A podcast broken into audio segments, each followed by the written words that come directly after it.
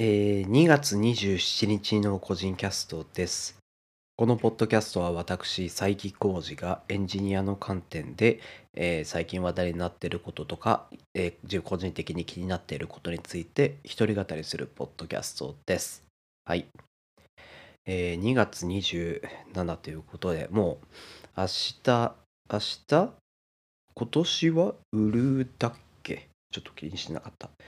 うん。まあ、もう2月もおしまいですね。あ、売る同士じゃないですね。はい。えーもう2月もおしまいですね。えー進捗をしていると思います、皆さん。はい。信じております。はい。えっ、と、今日の話題なんですけど、まあ、そんな大したことがなくてですね、というよりも手短に済ませようと思っております。えなぜかというと、え私はエルデの王になるために戦いにですね、赴かなければならないからですね。はい。まあ、そのゲームの感想とかは今回はやらないですけども、まあ、いずれ話そうと思います。はい。えっと、今日の一つ目の話題なんですけども、あの、ちょうど先週か、前回話したですね、あの、新しいイヤホン、リンクバッズが来たので、その、えー第一印象というか、少し話そうと思っております。はい。えっと、このリンクバッズ、あの、ソニーから新しく出た、えーフルワイヤレスタイプのイヤホンですね。で、この特徴としてはですね、あの、スピーカーというか耳につける部分っていうのが、あの、一般的な耳に入れるこうカナル型っていうやつではなくてですね、あの、なんかドーナツみたいな感じで真ん中に穴が開いたような形状のものがあって、それをですね、あの耳のところにこうつけるという、えー形で、言ってみれば外の音が普通に聞こえる上で、さらにスピーカーの音が聞こえるというタイプの、えーイヤホンですね。私があのその耳を塞がないタイプのイヤホンっていうのをですね気に入っていてここ数年使っていてちょっとこの新作として、えーちょっと使ってみたという話ですね。でえーっとですね書簡まあ詳細はホームページとかで見てもらえればいいと思うんですけどあの書簡としてはですねとてもいいものではないかなと思っております。はい。あのまずはそのつい最近使っていたアンビーえはですね耳にこう挟み込耳たぶに挟むためにですね片手で耳を押さえてでもう片方の手でつけてっていうことをやってたんですけどあのこのリックパッツはですね普通のイヤホンみたいにあのフルワイヤレスと同じようにカナル型と同じようにですね片手でつけることができる。えっとですね耳の中までは入れないんですけどこう耳ってなんかいろいろ出っ張りとかくぼみとかってあると思うのでそのくぼみにこうはめ込むような感じですね。あなのであの、はい、片手で全然つけられると。もう片方の手で押さえる必要はないという感じですね。はい。であとはですねそのそれで耳にカナル型ではないんですけども一応そのドライバー部分っていうのもしっかりした大きさ持ってるんで音質はやっぱりカナル型に負けないぐらいいいですね。はい。アンビーと比べるともう圧倒的な音質の良さですね。はい。なので結構そのあたりが私もともとあの片手で両手でつけるのがちょっとあれだなとアンビはずっと思ってたんですね。まあ、あとはあの音質ですね。音楽ってをなんていうんでしょう全く聞かないわけではなくてですね。あの基本このフルワイヤレスタイプフルワイヤレスタイプのイヤホンってもう私あの散歩を30朝の散歩を30分ぐらいの時にしか、えー使わないんですけども通勤とかがなくなってんでですね。はい。まあそういう形で使ってるんですけどもあのポッドキャストだけじゃなくてたまに音楽とかもね、えー聞いたりをしているんでその点に関してもあの音質良、えーくなってよかったなと思っております。はい。で1点まあ気になるところがあるとしたらですねあの耳に挟むタイプではなくですね耳のくぼみに入れるので、えーカナル型と同じようにですね耳の大きさ問題っていうのがあります。でこれあの耳の穴の大きさというよりその穴の手前のですねちょっとこうくぼんでる部分の、えー大きさなんですけどもあのカナル型と違ってですねこのスピーカーもなしているこのドーナツ型部分っていうのはですねあのもう何て言うんでしょうカナル型だとあのゴムのバッズの大きささえ変えてしまえばあの耳にちょうど入るとかってそういう人もいると思うんですけどそういうわけではなくて大きさ変えられないんですね。はい。で加えてあの同じように AirPods とかも、あの、別にバズで大きさ変えないと思います。プロは変えるのかな。はい。まあ、なんですけど、あれよりもですね、あの、AirPods だとですね、なんか耳の形に合わせて、何て言うんでしょう、卵型っていうかですね、その耳の穴に近い部分は少し細くなっていってみたいな感じなんですけど、このリンクバッズですね、完全に円形のドーナツ型なので、耳のそのサイズが小さい人にはですね、その耳の入り口部分を入り口近くのくぼみのところちょっと圧迫感っていうのは、うん、あるような気はします。ちなみに私はそれをちょっとですね、感じていますね。なので、わあ、つけてるなって、耳に入れてるな感が、けなんてでしょう、耳の、この耳の構造を使って挟み込んでるな感がすごくあると言いますかですね。はい。その点は結構存在感は感じますね。で、私はさっき言ったみたいに、みたいにその散歩で30分くらいつけるっていうのが大体一度につける時間の最長ぐらいなんですけども、これをもしあのスピーカー本体だけであの5.5時間持つんですけど連続再生が。その5時間フルに使いたい人だとうん耳痛くなっちゃう人もいるかもしれないなと。耳のサイズが小さい人とかだったらですね。はい。その点はちょっと、えー、気になる部分はあると思いますのでこれはできるかわからないですけどもまあ一回え電気屋さんの店頭とかでつけさせてもらうっていうのが試しにさつけてみるっていうのは、えー、いいんじゃないかなと思います。もう私はもうすぐ飛びつ飛びついて買っちゃいましたけど、はい。まあ、あの、おそらくそのつけられないほどでかいっていうことはないと思います。はい。私全体的に体小さい方なので、あの一般のぜ一般の女性よりも多分私手手とか足とかこういろんな部分ってちっちゃいのでそういう意味だとほとんどの方はつけられるとは思います。はい。でまあ大きさが変えられないのでもしかしたらなんですけど耳がものすごく大きい人だったらちょっと落ちちゃう可能性もうんゼロではない。あでもそこに関してはですねあのその耳の穴の方に近づける部分と反対方向に突っ張りみたいなのがあるんですね。なんかですね、あのバッグの取っ手みたいな出っ張りがバッズの代わりにサイズが付け替えられるようになってるのでそこを大きなサイズにすればあの耳の穴と反対側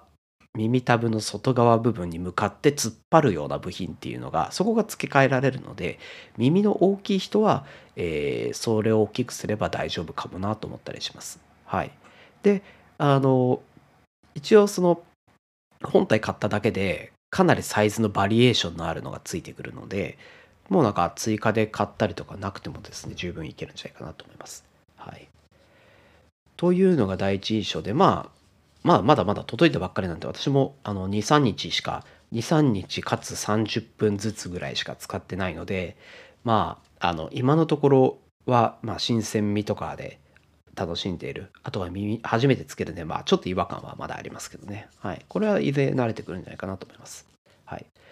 あと、個人的に面白かったのがですね、このリンクバッズの梱包なんですけど今目の前にあるんですけどあのこのパッケージはプラスチックを使用していませんというところであの何て言うんでしょう。本体を入れるところとかその本体と一緒に、えーと、ケーブルとかあの付け替えのバッグの取っ手みたいなやつとか、えー、紙のペーあの説明書とかですね。あの全部紙のパッケージに梱包されてるんですけどすごくコンパクトにですね。あの隙間にきれいに詰めた何でしょうパズルのような、えー、梱包になっていてしかも開けられるように少し取っ手がついているような工夫があったりとかですね。このパ梱包をですね何て言うんでしょう。あのブランド感というかどういうものを作りたいかっっていうコンセプトとか意思を強く感じてですねそういう、プロダクトとしてもですねあのいいなと思います。はい、まあ、これあのぜひ手に取っていただきたいなと思っております。はい。私と同じようにですねあの耳を塞がないイヤホン鏡の方にとっては何て言うんでしょうある程度こうニュースタンダードというとかフラッグシップ感値段的には何だろうイヤホンの中ではミドルクラス、ハイクラスぐらいの値段なんですけど、そのフルフルワイヤレスの中ではですね。はい。なので、ちょっとフラッグシップとしてですね、耳塞がない今日の方はぜひ、これはチェックしていただきたいと思っております。はい。という感じです。はい。えー、今日はもう一つ、こう、最近の話ですね。これはニュースとかじゃなくて、私の、えー、気になるところっていうか、の話なんですけど、あの、これ、こうやってポッドキャストを撮っていますけども、まあ、ポッドキャストは、まあ、なんでしょう、ウェブのページでも聞くことができますし、あの、各ポッドキャストクライアントでも聞くことできると思うんですけど、これは個人の体験からなんですけど、やっぱり通勤時間とかがなくなって、あの、家でこう何か過ごす時にポッドキャストクライアントで何か聞くっていう頻度がだいぶ下がってる感じがあってですね私も全然ポッドキャストって消化しきれてない状態になってきてるんですね。一方であの例えば家にいてテレビとか PC のモニターとかで使ってやっぱり聞きやすいとしたら YouTube だと思っていましてちょっとですねあのこのポッドキャストを YouTube の動画としてもこう作ってみたいなという野望が今あります、はい、最近ちょっとそれについて調べたり、えー、POC っていうのをやったりしています。はい。その話ですね。でまああの動画化するにはまあまあかんいくつかステップがあると思うんですけど、まあ、一番重要なのはこのオーディオファイルから動画を作るっていうところですね。はい、で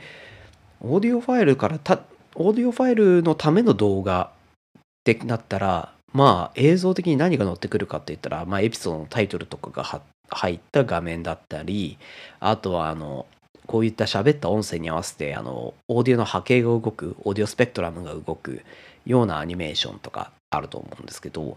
なので、ちょっとそういうのって自動的にできるんじゃないかなと思うところがあって、まずは、あの、ウェブサービスとかないのかなと思って調べてみました。そしたらですね、結構あってですね、その、ポッドキャスト向けにオーディオを動画にしますよっていう。まあ、オーディオ、あポッドキャスト向けだけではないんですね。その会議の内容とか、そういうのにも使ってね、みたいなのあるんですけど、結構サービスあって、あの、これは使えそう、使える可能性のあるレベルだなっていうのは4、5個ぐらい見つけました。で、大体ですね、月額10ドルから30ドルぐらい払えば、大体2時間ぐらいまでの動画なら編集できるよっていうのが大体の価格帯ですね。で、いくつか、あの、まあ、各サービスごとに、やっぱりその出来上がる動画のイメージとだったり、その何ができるっていうのも全然違うんですけど、で、ちょっとフリーのトライアルができた2、3ぐらいをこう、実際に動画を作ってみたんですけど、結構ですね、これは本当に実用できるのかっていうレベルのものばっかりではありました。あの、まあ一番の問題なのは英語圏じゃないっていうのもあったんですけどね。あの、あの、字幕とか動画でレンダリングするときに日本語に、日本語の動画タイトル入れると豆腐になっちゃうとかですね。あとはそのエディターがですね、やっぱりそういったウェブサービスで独自の UI とかを作ってあの動画の編集するんですけど、やっぱりなんて言うんでしょう。あの、よ、分かりづらいし、おそらくなんかそのコンセプトとかが分かった上での話だったり、やっぱり設計者は分かると思うんですけど、あの、なんだろう。動画編集ゼロスタートだとよく分かんないっていうのが正直なところだと思います。だったり、まあ、あの、かゆいところに手が届かない、あの、どういう動画が作りたいっていう時に、オーディオの波形の見た目がなんか微妙にほあの欲しい感じかっこいい感じと違うなっていうですね。そのサービスとして出来上がってるからのそのかゆいところに手が届かない感っていうのがですね結構やっぱりあってですね。なのでウェブサービスで動画を作るっていうのは正直可能性はちょっと、うん、実用的じゃないなと思いつつあります。でまあじゃあ他に何か手段がないかって言ったら、動画をあの金払って動画あの編集ソフトですね、買って作るっていう話なんですけど、一番有力なのは、まあ、Adobe のプレミアプロですね。あれもですね、一応オーディオスペクトラム作れる機能とかあるらしくてですね、えー実はですね、そのプレミアプロのトライアルしてみればいいじゃんって話ではあるんですけど、以前に実はトライアル試してしまったことがあって、もうトライアルできないんですよね。なので次は買うしかなくて。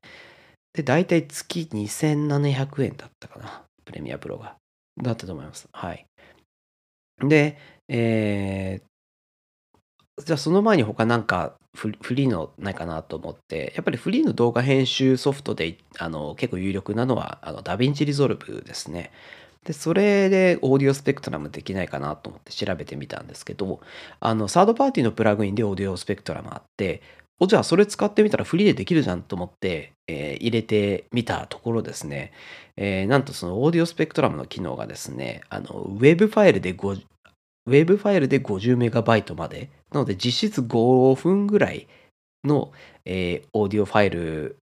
しか、あの、1回にスペクトル作れない。まあ、なので、こうやって、ポッドキャストを撮って、1個の MP3 ファイルに出すっていうのをいつもやってるんですけど、じゃあそれと合わせてウェーブも出し、しかもそのウェーブを時間ではなく、あの、容量で切る。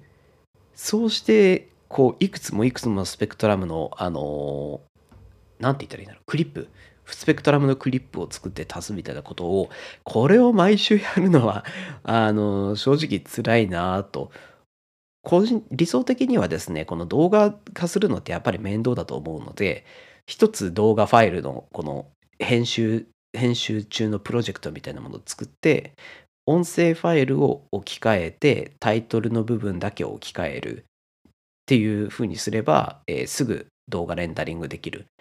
それぐらいだったら毎週できるかなと思いつつあるんで、ちょっと、あの、ダメンジリゾルブのプラグインだけだとちょっと辛いなと思ってます。なので、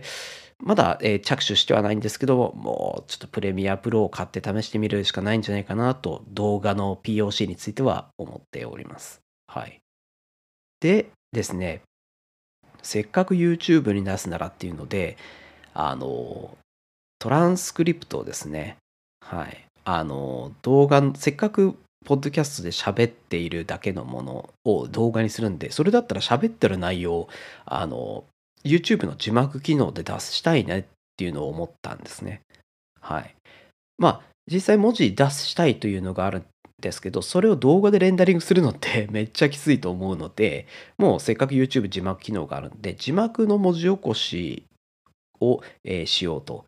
いうのをちょっと考えています。で、あの、YouTube の字幕のやり方はですね、あの、テキストファイルを作ります。で、テキストファイルのあの行の頭ぐらいに例えば00コロン00コロン00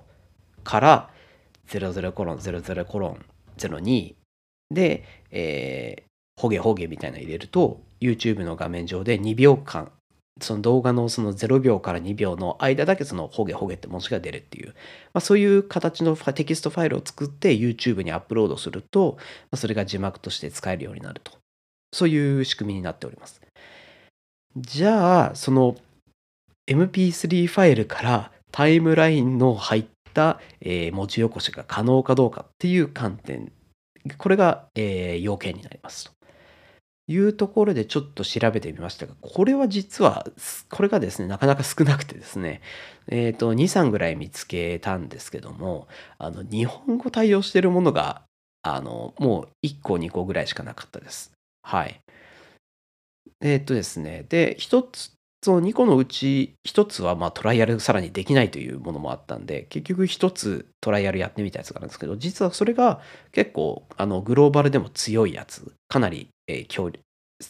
強力なやつでですね、あの、SONIX、おそらくソニックスって読むのかな。で、これあの、あの、いわゆる各企業、こんな企業が使ってますって中にね、あの、マイクロソフトとかの有名な企業とかも数もすごい多い。で、あの AI ベースで文字起こししてるっていうんで、あの、ある程度精度が高いだろうと。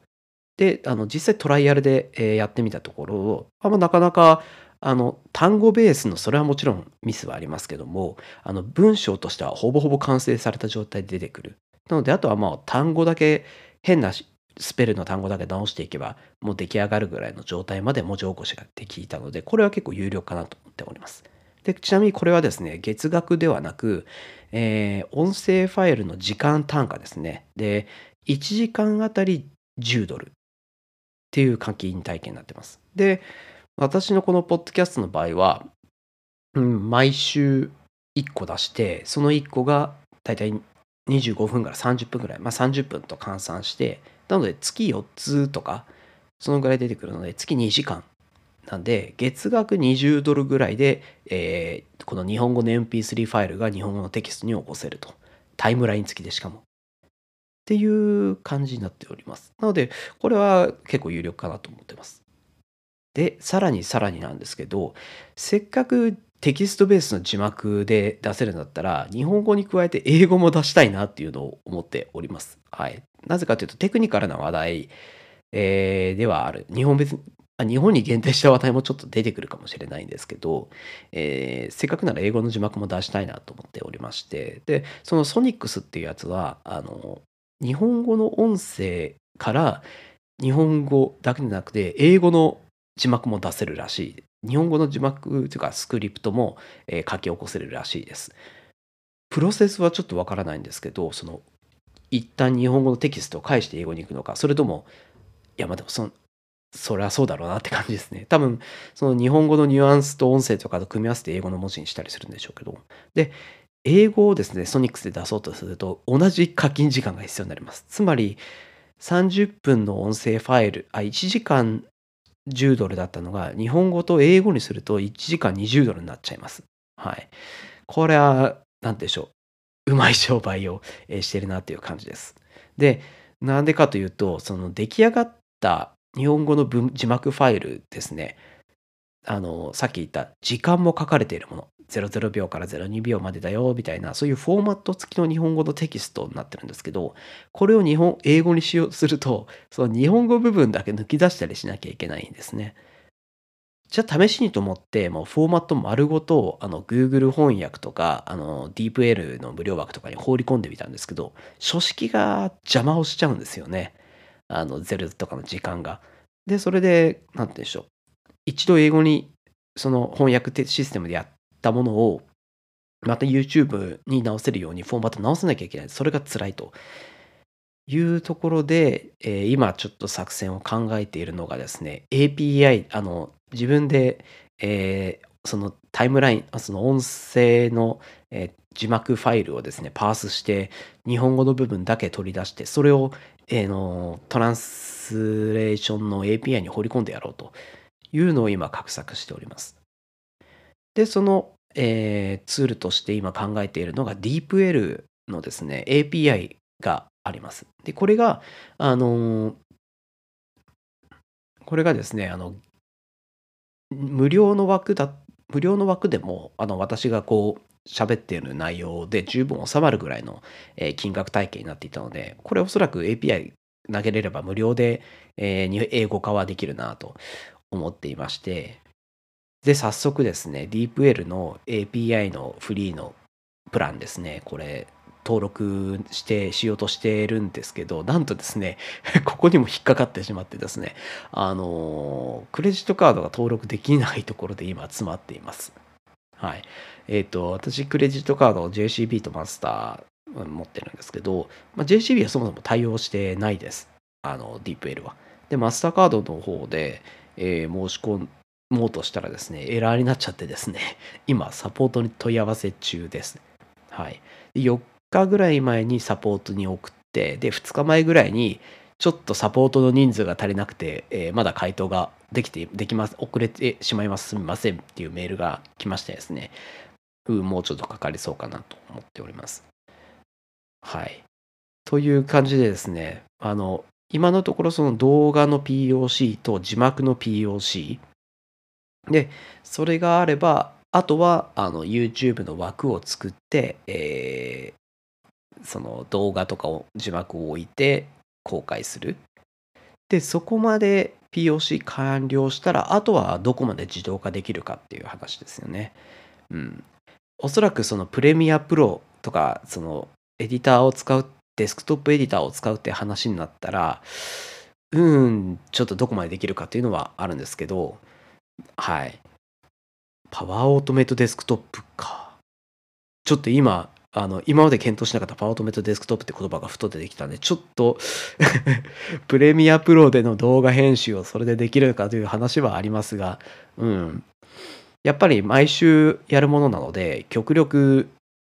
自動化したいと思ってるんですよね。特にしかもそれやったからといってお金が入るわけではないので、はい。はい。まあ、という感じで、今、その、ポッドキャストの動画化と、それをどうやって自動化するかの POC っていうのをですね、えー、ちょくちょくと、えー、進めておりますので、いずれこれが YouTube でも聞きれるようになるかもしれないので、あのご期待いただければと思っております。はい。という、うんうんうなっているっていうのが最近の状況ですね。はい。はい。というわけでですね、今週っていうかまあ、これから一時はですね、えー、ちょっと、えー、狭間の地を旅する、えー、時間のために忙しくなるので、今日は この辺に、えー、しておこうと思います。本当はですね、あの今日もあのエルデン休暇と称して、ちょっと撮るのなしにしようかなと思ったんですけど、ちょっとこうやって毎週続けているものを一回切らせてしまうと、あの、やっぱ習習慣って途切れるとやっぱ続かなくなっちゃうなっていうのがあるので、あの、無理にも取っていこうと思ってですね、えー、こんな感じでやっております。はい。もしかしたら来週も、あの、しょうもない話題だけで終わってしまうかもしれないんですけども、ご了承ください。はい。というわけで、じゃあ今日はここまでにしておこうと思います。えー、何かフィードバックとか話してほしい話題などありましたら、ハッシュタグ個人キャストでツイートしていただけると大変嬉しいです。はい。では今回も聞いていただいてありがとうございました。それでは。